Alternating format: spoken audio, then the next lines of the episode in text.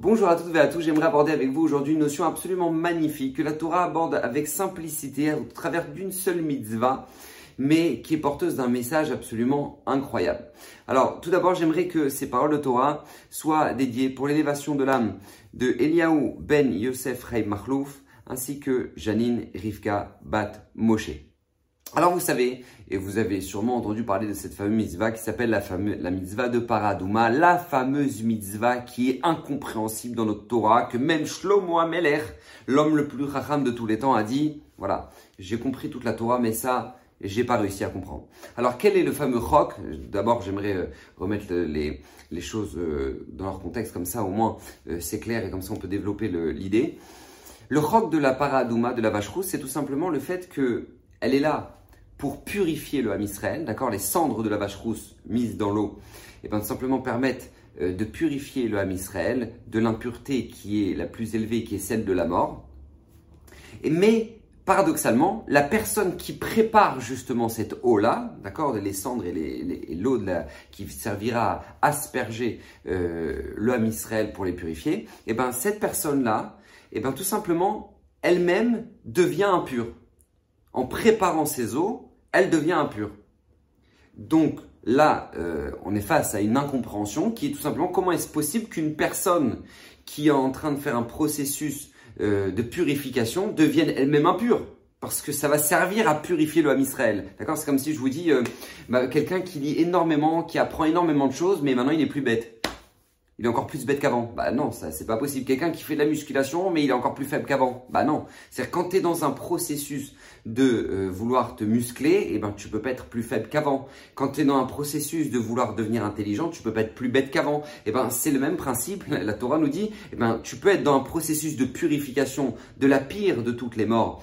Euh, de, la pire de toutes les, impuretés, pardon, qui s'appelle l'impureté de la mort, et euh, paradoxalement devenir impur. Alors vous vous doutez bien que Hachem n'a pas que ça à faire de, que de nous donner des mitzvot euh, pour nous laisser dans l'incompréhension complète et en se disant regardez, hein, c'est un roc, c'est incompréhensible, mais sachez que c'est incompréhensible pour juste vous rappeler que vous êtes qu'humain, hein, vous n'êtes pas divin, donc vous comprendrez jamais tout, et puis voilà, c'est tout, hein, restez à votre place. Non, non, non, Akadosh Borou n'a pas d'intérêt à nous rabaisser. Akadosh Borou veut au contraire nous faire grandir. Et à travers justement cette fameuse incompréhension qui est le roc de la paradouma, eh ben, se cache euh, tout simplement un message qui est essentiel dans notre vie. Un message qui est fondamental et euh, qu'on se doit d'appliquer dans notre vie. Écoutez bien. Vous savez, il y a une espèce de paradoxe incroyable qui est que lorsque une personne n'étudie pas, elle est persuadée qu'elle connaît. Comme les gens qui, n'étudient jamais la halakha du Lachonara. Ils sont persuadés qu'ils disent pas de Lachonara. Disent, moi, moi, du Lachonara, parler sur les autres. Moi, je dis juste ce qui s'est passé. Mais maintenant, tu ouvres la du, du, tu, tu ouvres la du Le Revetz t'explique que non, c'est très grave. Même de raconter ce qui s'est passé. C'est même très grave. C'est même plusieurs interdits de la Torah. Mais quand on n'étudie pas la du Lachonara, eh ben, très vite, on peut tomber dans le piège de dire, ah ben non, pas du tout. Ah moi, rasvé shalom. Et c'est comme, et c'est dans tous les domaines. C'est pareil dans la, pureté familiale. Les gens qui n'apprennent pas la halachot de la pureté familiale de Tarat Amishpacha peuvent tomber dans des avérotes, dans des, dans des, choses qui sont très très graves. D'accord De, de etc. Pourquoi? Mais quand je leur demande, vous, faites la pureté familiale? Ah oui, bah bien sûr, bien sûr. Mais quand tu, leur dis, tu leur envoies des vidéos euh, de, que sur, sur, sur ce qui s'appelle les halachot de la pureté familiale ou un livre, etc., ils, apprennent, ils disent Waouh, oh, je savais pas que c'était interdit, je savais pas qu'on n'avait pas le droit de faire ça, je savais pas qu'on n'avait pas, on pas le droit de passer un objet pendant cette période-là, on je savais pas. Et, les, les, gens ne se rendent même pas compte. Mais quand tu leur demandes est-ce que vous oui, bien sûr, je vous mange cachère. Ah ben, bien sûr, je mange cachère. C'est marqué cachère. Euh, c'est marqué cachère. Oui, mais d'accord. Mais c'est cachère de où, de qui, de quoi? Et plus tu, tu étudies la de, de, de cache-route, et que tu te renforces dans ce domaine-là, et que tu, en apprends, etc., tu dis, c'est loin d'être évident on on peut pas faire confiance à n'importe quel à, n'importe quel cache-route, on peut pas etc etc etc, etc d'accord? Et ça c'est absolument incroyable parce que c'est ça le message de la paradouma. Vous savez c'est marqué dans la Torah au début de la paracha Zot Rukat a Torah. Voici le roc le décret de la Torah. La Torah est comme ça. Lorsque maintenant tu vas avancer, tu vas vouloir te renforcer, tu vas vouloir devenir quelqu'un de meilleur, tu vas vouloir te, apprendre la de Shabbat, tu vas vouloir apprendre la de la cache de, de, la pureté familiale, et eh ben paradoxalement tu vas te sentir impur. Et ça, c'est le message de la paradouma. C'est ça le message que Kadosh Borou veut nous transmettre. C'est que c'est le message de toute la Torah. Quand tu veux te construire, quand tu veux avancer, paradoxalement, tu vas te sentir impur. Alors que tu es en train de te purifier. Tu vas dire, mais, mais c'est incroyable. En fait, j'ai l'impression que j'ai jamais fait Shabbat. Mais j'ai l'impression que j'ai jamais mangé kasher. J'ai l'impression que j'ai jamais, euh, j'ai toujours fait du lachonara. Mais surtout, ne pas tomber dans ce piège de dire, oh bah, bah c'est tout, bah, on n'y arrivera jamais parce que c'est trop compliqué. Il y a trop à apprendre, il y a trop à savoir pour donner une notion, moi, mon rave, Kadosh Borou le protège d'une bonne santé, Shana. Une fois, j'avais une discussion avec lui. Maintenant, je vous parle d'un homme qui connaît tout le Talmud. Mais quand je lui dis connaît, il connaît par cœur. Et quand je vous dis par cœur, c'est pas il a des, oui, il a plein de connaissances. Non, non, c'est il connaît mot pour mot tout le Talmud. Mot pour mot chaque rachis du Talmud, mot pour mot chaque Tosfot. C'est quelque chose de phénoménal. Ben, une fois, il m'a dit, j'ai l'impression que je suis devant un océan de connaissances et que je ne connais rien. Waouh Quand tu entends ça, tu dis, ouais, bah c'est bon. Euh, tu sais quoi, je, préfère même pas commencer, parce que comme ça, moi, je vais pas commencer à me risquer à de, avoir ce sentiment de rien connaître. Alors qu'en fait, en fait, ce sentiment de remise en question, ce principe-là que la Torah nous donne, c'est probablement la plus belle bracha qu'on puisse avoir. Parce que la remise en question, c'est une véritable merveille qui nous permet de pouvoir réaliser des choses absolument incroyables. Parce que bien souvent, c'est vrai, on se dit mais c'est désagréable de sentir qu'on ne connaît pas, c'est désagréable de se sentir impur entre guillemets, parce que parce que parce que c'est justement ça le, le, le, le, principe de la paradouma. C'est tu, tu, tu, veux être dans un processus de purification, mais toi-même tu te rends impur. Tu dis non mais c'est désagréable comme situation. Oui, mais sache que c'est une vraie bracha, parce que c'est justement quand tu comprends que tu ne comprends rien dans le shalom bait et que ben, tu vas commencer à avoir un merveilleux shalom bait. C'est comme ça. C'est lorsque tu, as, tu es dans cette remise en question de dire mais je suis à côté de la plaque dans mon shalom bait.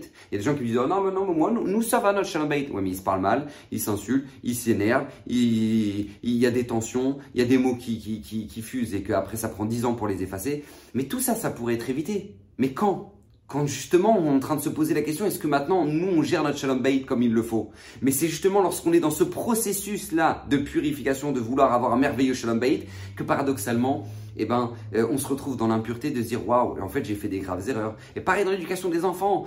C'est justement quand maintenant on a envie de devenir des parents extraordinaires qu'on se rend compte que bien souvent on est à côté de la plaque et qu'on est un peu trop étouffant et qu'on les laisse pas exister. Parce que vous savez, tout comme à Kadosh Baruch pour que nous on puisse exister et avoir cette espèce de libre arbitre dans notre vie, eh ben Kadosh Baruch a été obligé de s'absenter entre guillemets, de se mettre en arrière dans le Esther Panim pour que nous, on puisse exister. Sinon, on n'aurait pas le libre arbitre. Ben, c'est la même chose avec nos enfants. Nos enfants vont faire des erreurs.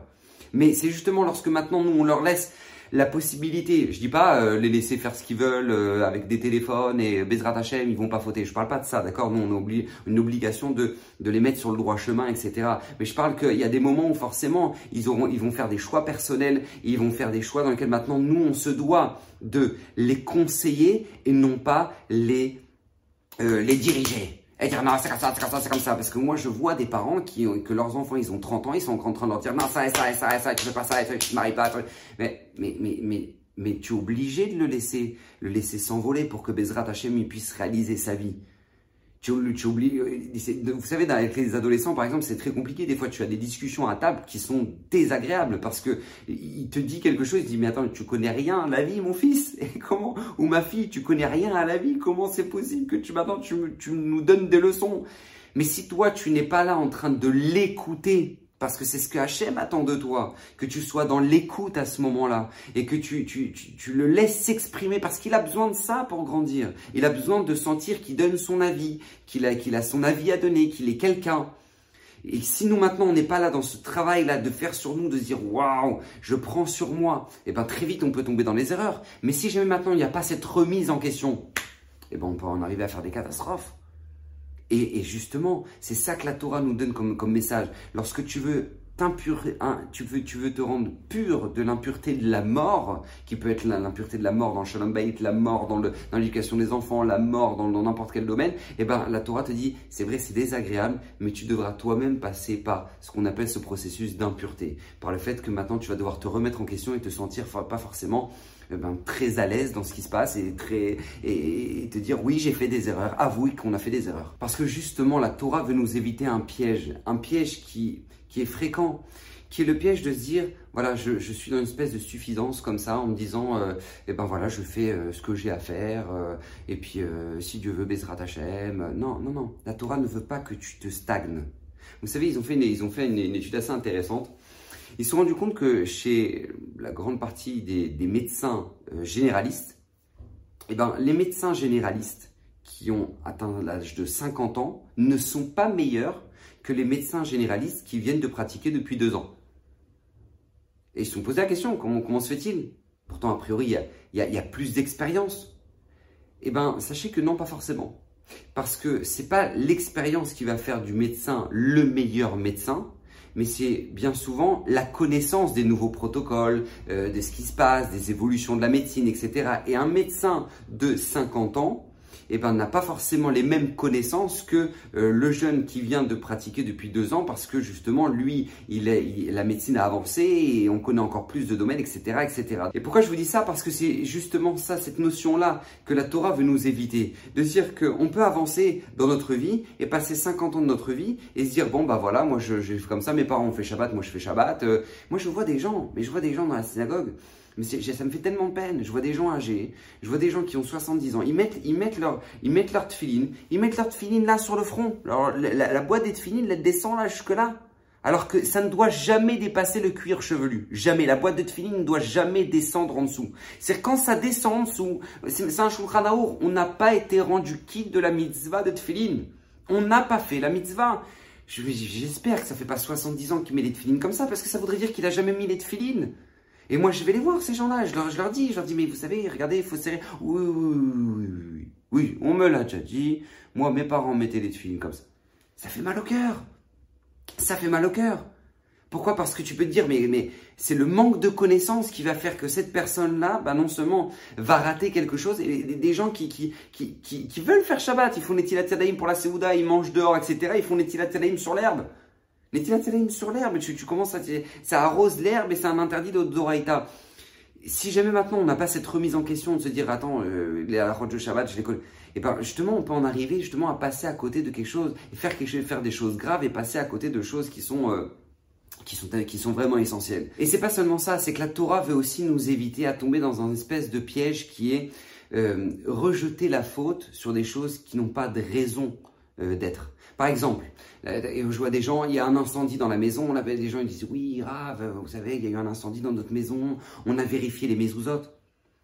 Mais, mais alors, on se retrouve dans une génération où énormément de gens vérifient leurs mésouzotes dès qu'il se passe quelque chose de pas bien. Mais, mais est-ce que Shabbat, Shabbat, tu respectes Shabbat comme il faut?